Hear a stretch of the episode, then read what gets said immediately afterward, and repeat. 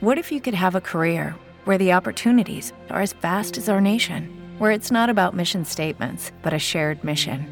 At U.S. Customs and Border Protection, we go beyond to protect more than borders from ship to shore, air to ground. Cities to local communities, CBP agents and officers are keeping people safe.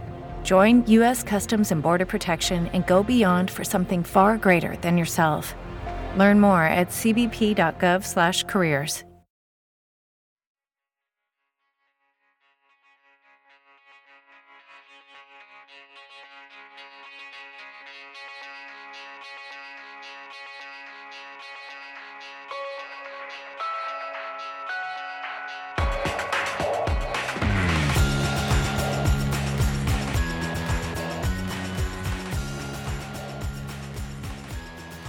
Bienvenidos sean todos a esta transmisión de Riesgo Existencial, su podcast favorito en el cual hablamos distintos eh, temas de ciencia, tecnología y cómo nos afectan. Y no se preocupen, finalmente tenemos de regreso el regreso triunfal de Álvaro Vázquez, el cual llega a platicarnos eh, y a, a traernos estos temas de interés general recientes. ¿Cómo estás, Álvaro?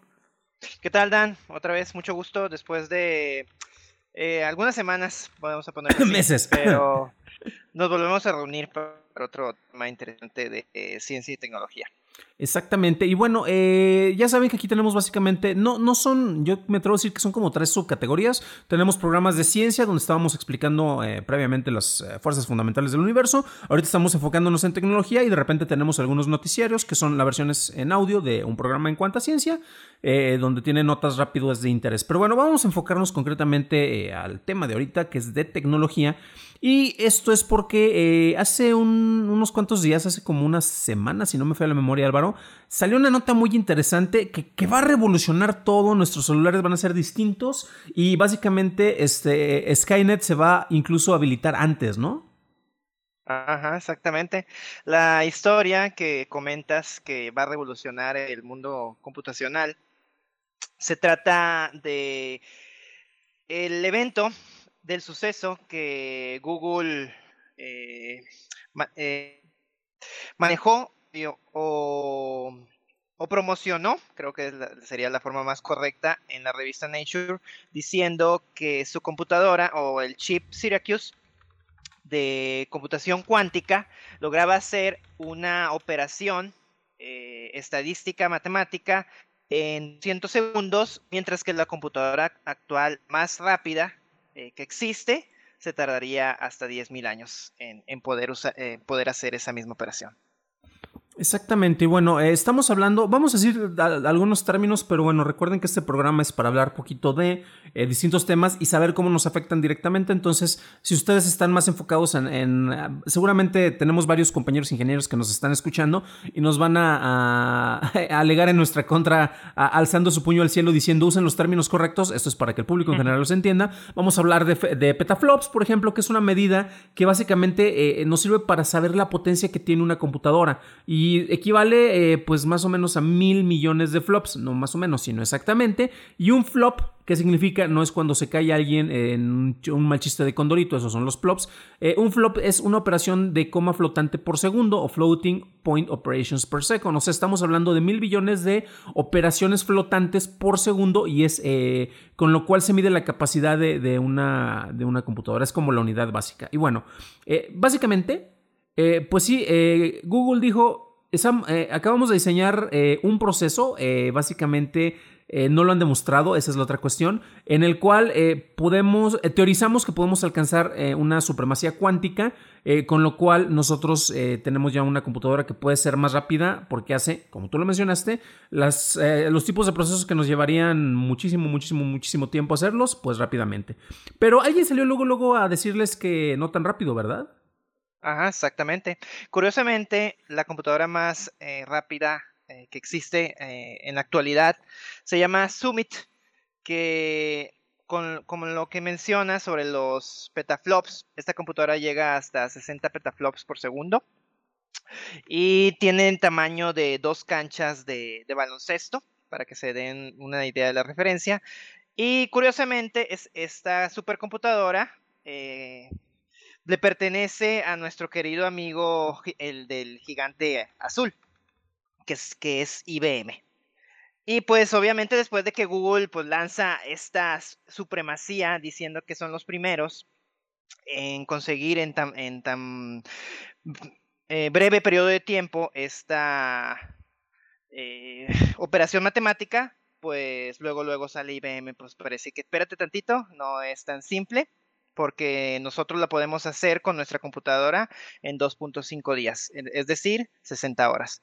Claro está, pues entre 200 segundos, que son 3 minutos y algo, contra 60 horas, pues sí hay una diferencia, pero pues tú, Dan, eh, nos puedes explicar mejor acerca eh, del tema central de esta plática, que es lo que significa realmente la supremacía cuántica, que es lo que dijo Google que había alcanzado con, su nuevo chip llamado Syracuse. Exactamente. Y bueno, eh, vamos a. Ya tenemos poquitos antecedentes porque salió la nota, quién salió a rebutarla, después quiénes salieron a explicarla, que somos nosotros, tanto Álvaro como yo. este, y bueno, este superordenador que precisamente lo instaló para su uso en el Oak eh, Rich National Laboratory allá en Estados Unidos. La instalaron en el 2018, o sea, no es una computadora tan nueva. Y su, tiene una velocidad de 200 petaflops. Pero bueno, eh, IBM después dijo, ¿sabes qué? Nosotros podemos eh, adecuar y con este mismo equipo podemos hacer lo que tú dices en menos tiempo, con un mejor diseño, ya revisando la documentación. Sin embargo, bueno, cómputo cuántico. ¿Qué carajos es esto? ¿Para qué nos sirve? Álvaro, en el momento que estamos grabando esto, yo estoy utilizando una computadora. Tú, en tu bolsillo eh, o en, tu, en la palma de tu mano, o ustedes que están escuchando esto, o lo pueden traer también en alguno de esos lugares, eh, eh, están, tienen contacto con una computadora. sin embargo, el tipo de, de, trabajos que uno hace con el celular o el que uno hace con una computadora de escritorio es bastante distinto. Están diseñados para otra cuestión. Una computadora cuántica, Álvaro pregunta, ¿a ti te serviría para hacer lo mismo que haces con la computadora que tienes en tu celular? No, y no, no es su, su propósito y ni siquiera busca hacerlo, lo de la computación cuántica.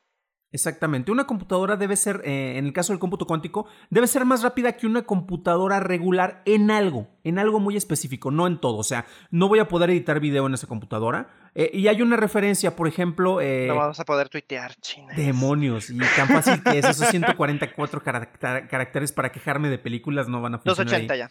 Tienes toda la razón. Este, Así es.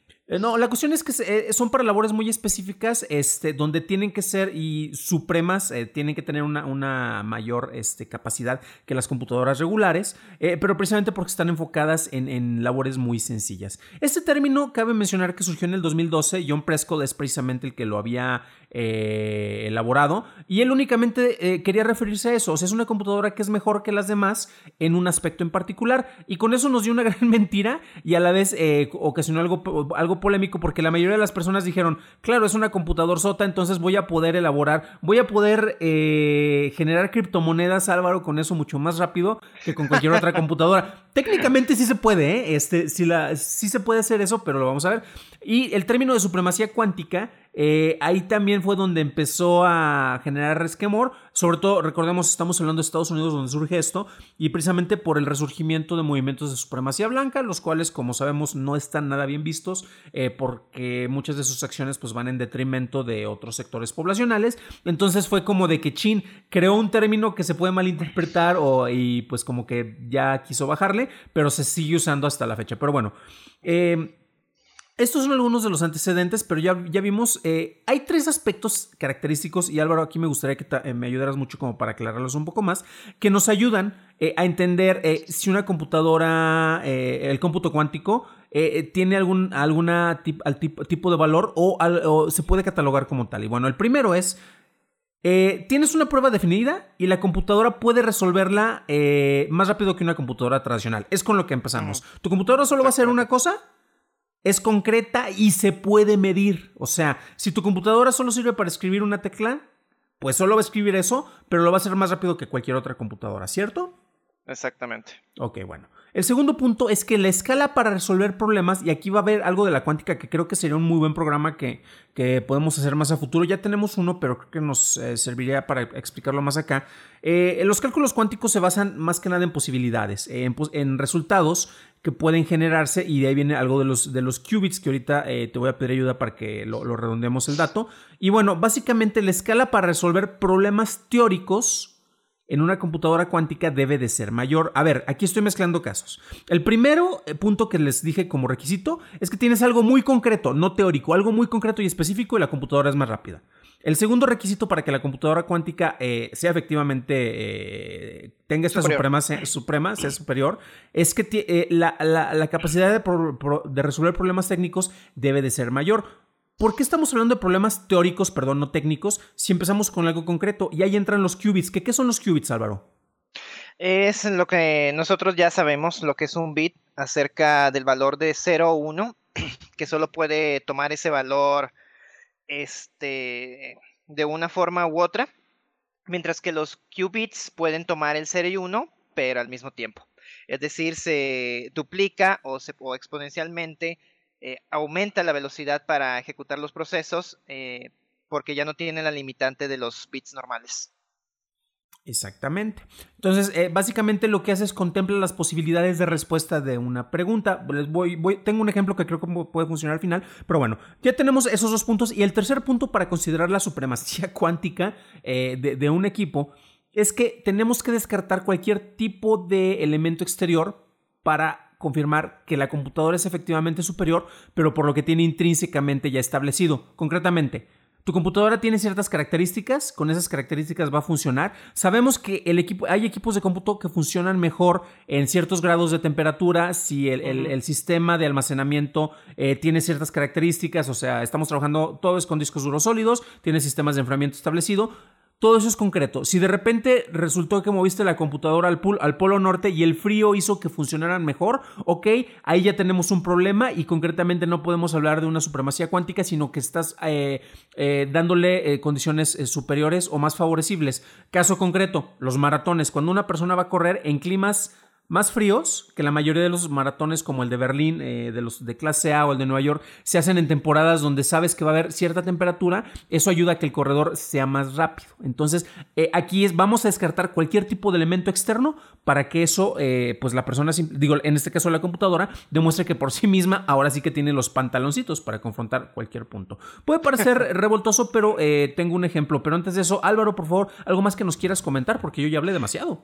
No, este, yo creo que la cuestión de la supremacía cuántica, pues todavía está un poco verde.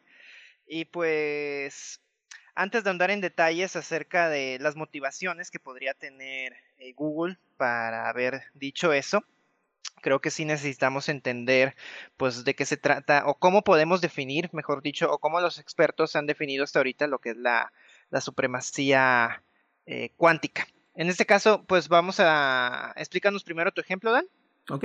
Y pues ya nos vamos más claro con, la lucha de estos dos, titanes. Sí, y sobre todo para ver cómo nos afecta, cómo nos ayuda a nosotros como ciudadanos de piso, ¿no? Que creo que es el propósito de esto. Bueno, eh, concretamente, eh, esto tiene que ver con em, el tipo de respuestas. Un problema muy concreto. Aquí les dimos tres características, pero lo vamos a hacer de, manera eh, manual o, bueno, muy, clara. Yo quiero que la computadora cuántica me defina eh, las probabilidades, no las probabilidades, sino la realidad de un color que está establecido. Yo estoy pensando en el color rojo. Para que la computadora me diga que la respuesta es rojo, eh, recordemos que la computadora solo me puede responder en binario. Te va, te va, a analizar primero la respuesta positiva o negativa, o en este caso, blanco y negro. ¿Cómo puedo llegar del establecimiento de dos colores, del blanco y del negro, eh, o del blanco y otro color, al rojo? Precisamente empezamos con esos, esos eh, factores. La primera pregunta que me va a hacer la pregunta es, tienes un, perdón, la primera pregunta que se va a establecer es, tengo dos valores, uno es el color blanco y el otro es el valor de color que no es blanco. Yo quiero llegar al color rojo. La primera pregunta, si no es color blanco, pues selecciono la segunda opción. Esa segunda opción, ahí eh, tenemos un qubit en el cual se contemplan dos posibilidades. Pasamos a un, a un, segundo nivel. En esta segunda, bueno, ya descarté el color blanco, entonces vamos a ver si es el color negro o un segundo posible color. Yo quiero llegar a otro color que es el rojo. Ya vimos que no es el blanco, tampoco es el negro, me paso a el otro color. Entonces ya me analizó una probabilidad y descartamos dos posibilidades. Y así me voy a ir yendo hasta que llego a el color rojo. ¿Qué es lo que pasó? Esta supercomputadora que tengo, el único propósito que tenía en la vida era definirme el color rojo. Puede ser una pregunta muy estúpida, recuerden que lo estamos simplificando, pero para llegar a eso tuvo que calcular todas las probabilidades en base a un rango limitado. Ustedes dirán, ¿y por qué no mejor haces una pregunta en hexadecimal en el cual tienes 16 tipos de respuestas? Bueno, porque después sobre esas 16 tipos de respuestas tenemos variantes. Eh, eh, por lo que sería interesante que retomáramos el cálculo, eh, la explicación de temas cuánticos es porque precisamente algo que tiene que ver con el cómputo cuántico, la supremacía cuántica, es la capacidad que tienes de respuesta la capacidad que puedes en escalar todas estas posibilidades y el tiempo en el cual eh, se resuelve cada una de estas tiene que ser menor. Para un científico que está haciendo investigaciones con esto, con un algoritmo de, solución múltiple, no importa la diferencia entre 10.000 respuestas y mil millones de respuestas. Para ti son únicamente variables, lo que importa es el tiempo en el cual las puedes, eh, puedes escalar el proceso y responderlas todas. Así como empezamos en colores y tal vez la computadora les puede responder, es que el salmón no es un color, es un pescado, caray, eso es otra variante, el durazno es una fruta. Eh, no es un color, esa es otra variante que tiene que contemplar porque debe de contemplar todas las posibilidades. Entonces, básicamente, a base de, preguntas muy sencillas, es como se va escalando para encontrar una respuesta o un propósito definido. Por eso mencionábamos poquito de las criptomonedas, porque las criptomonedas se, generan en base a la resolución de algoritmos que sirven para dos cosas y uno de ellas es para pura, o sea, absolutamente nada. Algo tiene que ver con el manejo del cómputo cuántico y vamos a citar otras personas, pero bueno, esto es eh, un ejemplo que puede ser poquito revoltoso, pero piensen cómo para llegar a resolver un color tuvimos que haber contemplado todas las posibilidades. Esto nosotros por lógica, por sentido común lo podemos hacer. Tenemos un programa, un, programa Álvaro, que grabamos al principio acerca de las diferencias entre eh, inteligencia artificial, aprendizaje mecánico, este, el deep learning, exactamente. Eso tiene que ver muchísimo con esto, ¿no? También. Ajá. Digo, aunque la computación cuántica, eh, a mi modo de entender, pues eh, sí se trata sobre todo eh, con la velocidad de las operaciones y pues claro, en este caso el, la, el objetivo específico que tiene, que tiene que llegar, pero yo creo que todavía estamos algo lejos para empezar a hacer bitcoins con computación cuántica. Lamentablemente, digo, supongo que sería mucho más rápido, aunque como ya lo platicamos en otra, en otra sesión sobre el bitcoin, estos son limitados y muy probablemente ya se vayan a acabar eh, el número de bitcoins realizados antes de que la computación cuántica llegue al menos a un nivel estable de, de ser aplicable para propósitos más convencionales. Pero también hay otra cuestión, es por lo que lo relaciono. Bueno, actualmente, y, ¿qué, fines prácticos encontramos con el manejo de la supremacía cuántica? Hasta ahorita eh, sería simplemente mercado, eh, de mercadotecnia, mercadológico porque la supremacía cuántica no tiene eh, absolutamente ninguna aplicación real en este momento. Es lo que platicábamos, o sea, la, tú me preguntabas acerca de que, sobre que yo entiendo la aplicación de, de la computación cuántica, yo te dije, al menos ya cuando haya servidores que se puedan vender de business to business, ya podríamos decir que la computación, cuántica pues es real o al menos estar en esos, en esos momentos cuando IBM en los años 40 empezaba a hacer todos esos mainframes que ahorita hasta en tu reloj Casio más básico pues lo, puede, lo puede ejecutar. Pero creo que la cuestión esto de la supremacía cuántica mm, es más que nada para la, pelea que se está llevando ahorita ya entre, mismo, entre Google y el mismo IBM, que también se me hace curioso, no sé qué tú piensas, porque parecía que IBM estaba fuera de la jugada desde hace tiempo. ¿Por qué lo dices? Porque pues ahorita los, los grandes nombres estaba Google, Microsoft, Apple si quieres en el lado del consumidor, eh, Amazon, que es ahorita el rey de, de la nube. Este, y pues sí, IBM está pues con con sus aplicaciones de Watson en la inteligencia artificial, pero se había como que enfrascado mucho sobre temas empresariales. Y ahorita que sale Google con esto y que en cierta forma IBM se ofende, se siente como que raro ver otra vez al gigante azul en la palestra de temas eh, un poco más actuales y de eh, sí, tecnológicos un poco, poco más actuales, pero pues también para darnos cuenta que IBM sigue vivo y que pues sí está bastante entrometido y avanzado en lo que es esta computación cuántica, al menos en lo que podría decir que, sé, que son sus primeros pasos, que creo que aún, aún así creo que la computación cuántica ya lleva que unos 25 años, desde los 80 o es algo un poco más, más lejos. Digo, la física cuántica, pues principios del siglo pasado, pero lo que ya tenemos como computación cuántica, yo creo que hasta donde yo sé, sí, los años 80.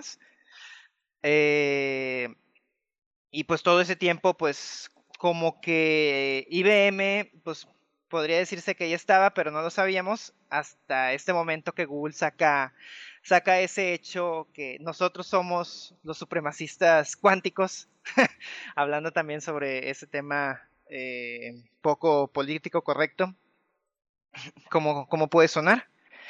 Pero creo que una aplicación práctica entre eso no, no tendría que, no, no tiene que ver. Sin embargo, ya para como que tratar de resumir esto, sí es importante dar a entender quién, quién es el primero en arrancar en esta carrera.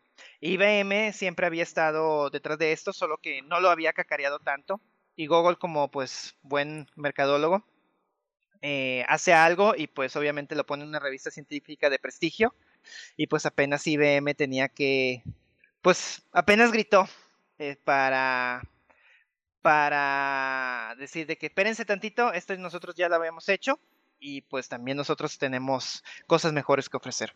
Y eh, ahí eh, tenemos algunas eh, cuestiones. bueno, el término, ya lo mencionamos, en el 2012 es cuando se acuñó. Obviamente ya tenemos supercomputadoras previo a eso. ya también tenemos en uno de los programas que mencionamos acerca de inteligencia artificial, aprendizaje mecánico y todo esto. ya habíamos mencionado algunas de las supercomputadoras que, que han desarrollado, en, en, su caso IBM, porque el que no esté en el conocimiento del público es porque ellos están en el sector empresarial más enfocados. Exactamente. Yo directamente he trabajado con, con los representantes de aquí en México de... ¿Ah, sí? de sí, sí, sí. sí. Eh, para sistemas de almacenamiento concretamente y puedo decir con todo orgullo que se los hemos tronado. Eh, tuvimos mejores... No, concretamente su solución era muy buena. ¿Eh? ¿Con puro video? Eh, sí, es que eh, debido a la, capacidad que se necesita para respuesta y cantidad de usuarios y el carga de material, eh, tronamos sus, este, sus soluciones. encontramos, nosotros estábamos trabajando con algo que era de EMC que después fue adquirido por Dell y que actualmente, bueno, ahí se, encuentra. Y es como dato de trivia, los sistemas de Isilon son los que usa Lex Luthor en Batman v Superman. Entonces, este, tenemos tecnología de supervillanos. Eh, pero eh, obviamente no es lo único que ellos desarrollan, me acuerdo porque también ahí tengo este, em, eh, cómo presumían en cuestiones de almacenamiento. tengo hasta la tarjeta de presentación firmada del el creador del DVD, o sea, él sabe de almacenamiento desde los discos con Lasher. Pero en cuestión de supercomputadoras, recordemos que están enfocados únicamente para resolución de cosas concretas, que es lo que mencionábamos, tan específicas que no sirven para uso en general. Hay 10, eh, actualmente la computadora más rápida, y ojo porque es, hace dos años creo que fue cuando se recuperó otra vez en Estados Unidos, usualmente eran computadoras estadounidenses. Eh, ya mencionamos la Summit, que es precisamente de la que mencionábamos. En, el segundo lugar es la Sierra, en el, tercer lugar era la Sunway Taihu Light, la cual estaba en China. Después teníamos la Tianhe 2A, eh, Milky Way 2, a que sería su, nombre traducido. Esa también estaba en China. Después tenemos la Frontera, el Peace Dane, Trinity, el eh, perdón, EI Bridging Cloud Infrastructure, ese me interesa muchísimo. El Super MUC NG, el Leisen, son las 10 computadoras eh, más, eh, hasta el momento que tenemos catalogadas, como las más poderosas. Y un detalle muy particular, ninguna es desarrollada por Google. Entonces, Tú lo mencionaste muy bien, es, es, una maniobra como para decir, tenemos la teoría de cómo resolver todos estos problemas, pero no tenemos absolutamente nada que lo respalde. Es un movimiento mercadológico y en, en cuestión de aplicaciones reales, eh, curiosamente lo decía Richard Feynman y estamos hablando de, eh, creo que era en los 60, si no me falla la memoria, 60, eh, 70, cuando le preguntaban sobre la posibilidad de supercomputadoras que pudieran contemplar todas las posibilidades. no se le conocía tal vez en ese entonces como equipo con supremacía cuántica, como es lo que mencionamos en este programa, pero él decía, cuando le preguntaban cuál era la aplicación directa, que podría tener y decía, pues para lo único que sirve una computadora de supremacía cuántica, no dijo de supremacía cuántica, eh, pues sería para resolver problemas cuánticos. De ahí en más no sirve para nada más. No puedes eh, minar criptomonedas como tú lo mencionabas, no puedes eh, gestionar servidores de, como los de Akamai o del mismo Amazon para hacer distribución de contenidos en video. Eh, no te puede servir como para decodificar audio, que es lo que estamos haciendo en este momento, que están escuchando ustedes este programa. Para eso nada sirve. Pero también hay otra cuestión, y tú ya lo mencionaste, Álvaro no es el propósito. Imagínate que tú tienes un avión eh, y este avión lo quieres vender al extranjero. No, perdón. Y este avión tú lo quieres utilizar eh, como si fuera un camión. en el garage. Exacto, ¿no? Puedes utilizarlo. Un avión tiene llantas, puedes manejarlo en carretera. Pero sería estúpido utilizar esa máquina para elaborar algo más sencillo como moverte un par de kilómetros que sería tal vez lo que mide una pista, este, eh, porque lo quieres utilizar a nivel de tierra. Y es precisamente lo mismo que ocurre en este caso con el, manejo de, cómputo cuántico. Y es curioso, eh, ya, que lo, ya que pones esa analogía, pues también nos vamos a, la definición de lo que, pues podría decirle que es el eh, espíritu científico, que no se trata de de conocer o descubrir algo porque tengo una aplicación práctica, sino porque está al alcance y queremos saber qué, es. Y que eso es lo, que hace la ciencia, queremos conocer más. Y en este caso eh, se está desarrollando, investigando mucho más sobre los alcances de la eh, computación cuántica, pero que no tenga aplicación eh, actual que, que, sea tecnológico, que sea viable, no significa que en el futuro no lo pueda tener. Claro está, así como lo que mencionan sobre en los años 40 que ya íbamos a tener carros voladores para entonces, es, el mismo concepto, es decir, lo que se puede hacer sobre eh, lo que la computación cuántica puede hacer en un futuro está todavía, en mi opinión, a décadas, sí, décadas, no voy a decir siglos, pero sí a décadas de distancia. ¿Qué puede lograr? específicamente, todavía no lo hacemos, pero la velocidad con la que lo está consiguiendo eh, está, pues está, está sorprendiendo a, extraños y a, propios. Y yo creo que pues lo de Google está bien. Al final de cuentas, de repente, como tú mencionabas, pues Google no está, no, no tenía esas, no está dentro de las supercomputadoras o de la lista de las supercomputadoras, pero creo que si alguien llega a, romper un listón o al listón más alto que se conoce actualmente, pues creo que sí se debe promocionar.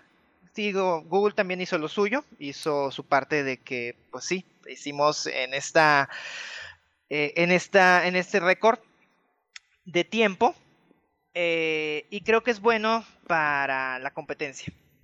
Y tal vez solo para remarcar esto, eh, me da gusto también pues que IBM se haya puesto las pilas un poquito, eh, sobre todo en el aspecto de promocionarse, ya que pues IBM no, mm, no voy a decir que esté en horas bajas, pero no está en sus años gloriosos de hace 20 años o más. Y yo creo que IBM actualmente le está apostando fuertísimo a lo que es la inteligencia artificial y a la computación cuántica para ser de los primeros de lo que de los que ellos puedan eh, comercializar algo de esta tecnología. IBM es bastante fuerte ahorita con la inteligencia artificial, eh, aplicaciones como Watson eh, para análisis de datos, Big Data, y también pues tiene su eh, Watson para su servicio en la nube, este, que no, es simplemente almacenamiento. Y creo que sí tienen que cuidarse para que, por mucho Google que sea, que sea un gigante, pero pues no vengan y pues le roben el mandado. Y creo que eso es, es importante que, ellos lo hagan y, y se mantengan también. Al final de cuentas, pues un tema científico, pero es una competencia y me alegro saber que aparte de los que ya mencionamos, Amazon, eh, Microsoft, pues IBM otra vez como que en estos temas empresariales, si tú quieres, pero está otra vez llamando la atención. Y eh, datos eh, primero eh, tal vez irrelevantes y ahorita una aplicación concreta que sí les voy a mencionar, algo práctico que sí es para lo que sirve el manejo de cómputo cuántico. datos de trivia, si quieren comprar acciones de Google, ahorita están en 25.300 pesos aproximadamente al momento de grabar esto. no te alcanza para eso, Álvaro, no te preocupes, puedes comprar acciones de Microsoft que están en 2.940. Y si no te alcanza para eso, en pesos mexicanos, las de IBM están en 2.600. esto sería interesante ver cómo suben o bajan en el caso de los anuncios de estas noticias. Microsoft, qué bueno que lo mencionaste porque ellos también están cañoncísimos en todo el, manejo de realidad aumentada. En sector oh, empresarial ya se robaron completamente todo lo que eh, aventajó Google, que Google, los Google Lenses que muchos despreciaron, créanme que se usan muchísimo en la industria. Uno de mis hermanos en particular trabaja con eso para revisión de partes automotrices. Eh, pero bueno, caso concreto. Ya vimos que el cómputo cuántico para el usuario normal no sirve, sin embargo, en aplicaciones que no son únicamente teóricas, fíjate que se están utilizando. Hay una que no se debería de utilizar, pero que sí se utiliza y que tiene que ver. ¿Se acuerdan del ejemplo de cómo descifrar qué color era en base a, a distintas preguntas?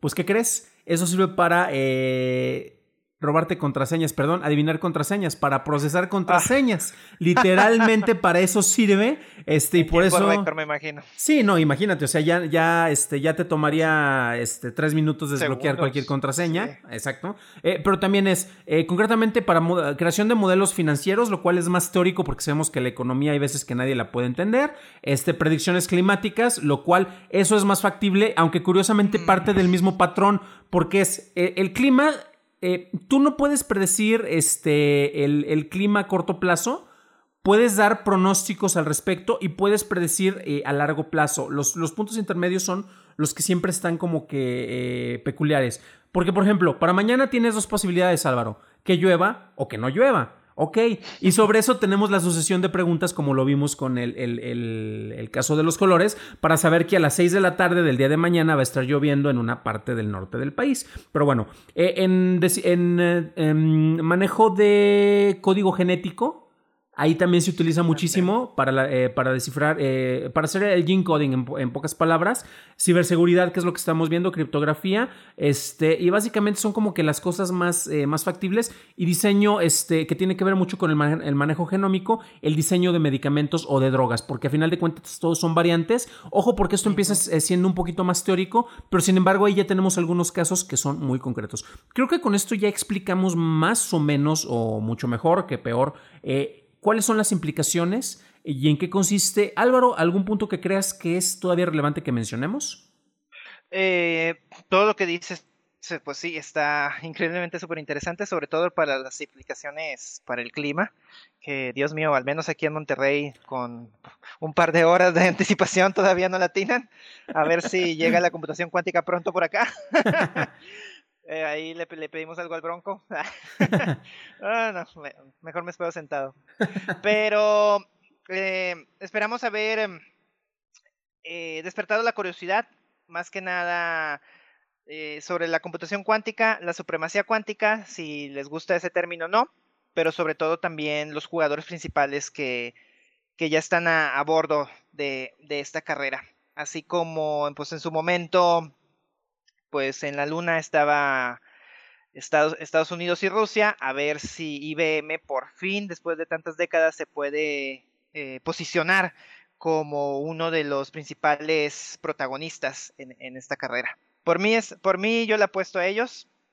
Eh, y pues digo, siempre, siempre está esa nostalgia de por los, por los clásicos, a pesar de que en, la antigüedad eran los, eh, los malvados pero ante tanta, ante la ausencia, pues sería interesante ver un, una, un tipo de guerra entre Google e IBM en un futuro. A ver qué nos depara. Curiosamente, yo creo que antes eh, que Google y IBM, este, no olvidemos a los chinos. Ellos ya posicionaron a tres computadoras dentro del top 10 y estuvieron dominando, ¿eh? Aunque todavía, como tú mencionas, el top 2 siguen siendo de, de Estados Unidos. Ajá. Pero, pues sí. no, pero duraron años. ¿Huawei ¿eh? está ahí? Eh, no, pero ah, Huawei, un dato de trivia. Este, Huawei tiene desarrolladores también en, en almacenamiento de, Perdón, desarrolladores en manejo de almacenamiento que son muy interesantes. Toshiba, concretamente, también él lo maneja y Toshiba es de los que les daban, en ese aspecto que es de lo que puedo hablar con información de primera mano, ya que yo estuve revisando esos sistemas, le daba, le daba guerra en esa categoría a IBM y era mucho más barato, ¿eh? Este, pero mucho más barato en el sentido de que un sistema que a mí me salía en, un millón de dólares, con estos cuates lo, lo conseguía este, casi con un millón de pesos, o sea, estamos hablando de 20 a 1, pero bueno, ya. Eh, si quieren saber más información, eh, bueno, dos detalles. Eh, vamos a estar compartiéndoles algunas ligas en, la página en Facebook, algunas que precisamente Álvaro me hizo favor de compartirme en, el proceso de investigación de ese programa.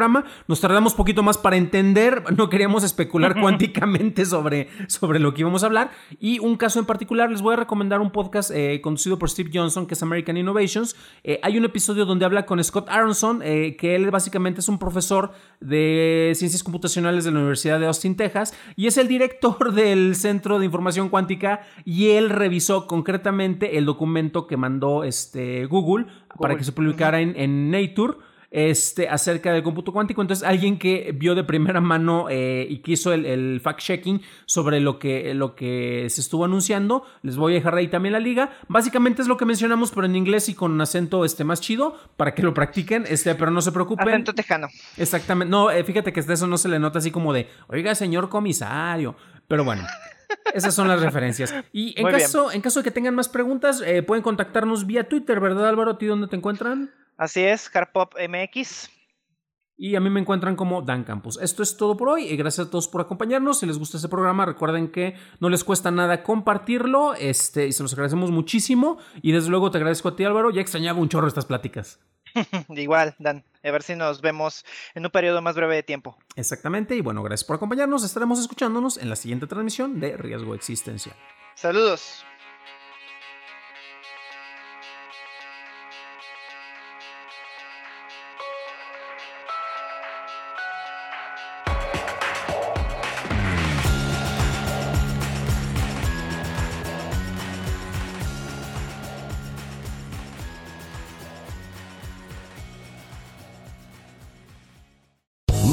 Casino asking people what's the weirdest place you've gotten lucky? Lucky? In line at the deli, I guess? Aha, in my dentist's office. More than once, actually. Do I have to say? Yes, you do. In the car before my kids' PTA meeting. Really? Yes. Excuse me, what's the weirdest place you've gotten lucky? I never win and tell. Well, there you have it. You can get lucky anywhere playing at LuckyLandSlots.com. Play for free right now. Are you feeling lucky? No purchase necessary. Void where prohibited by law. 18 plus. Terms and conditions apply. See website for details.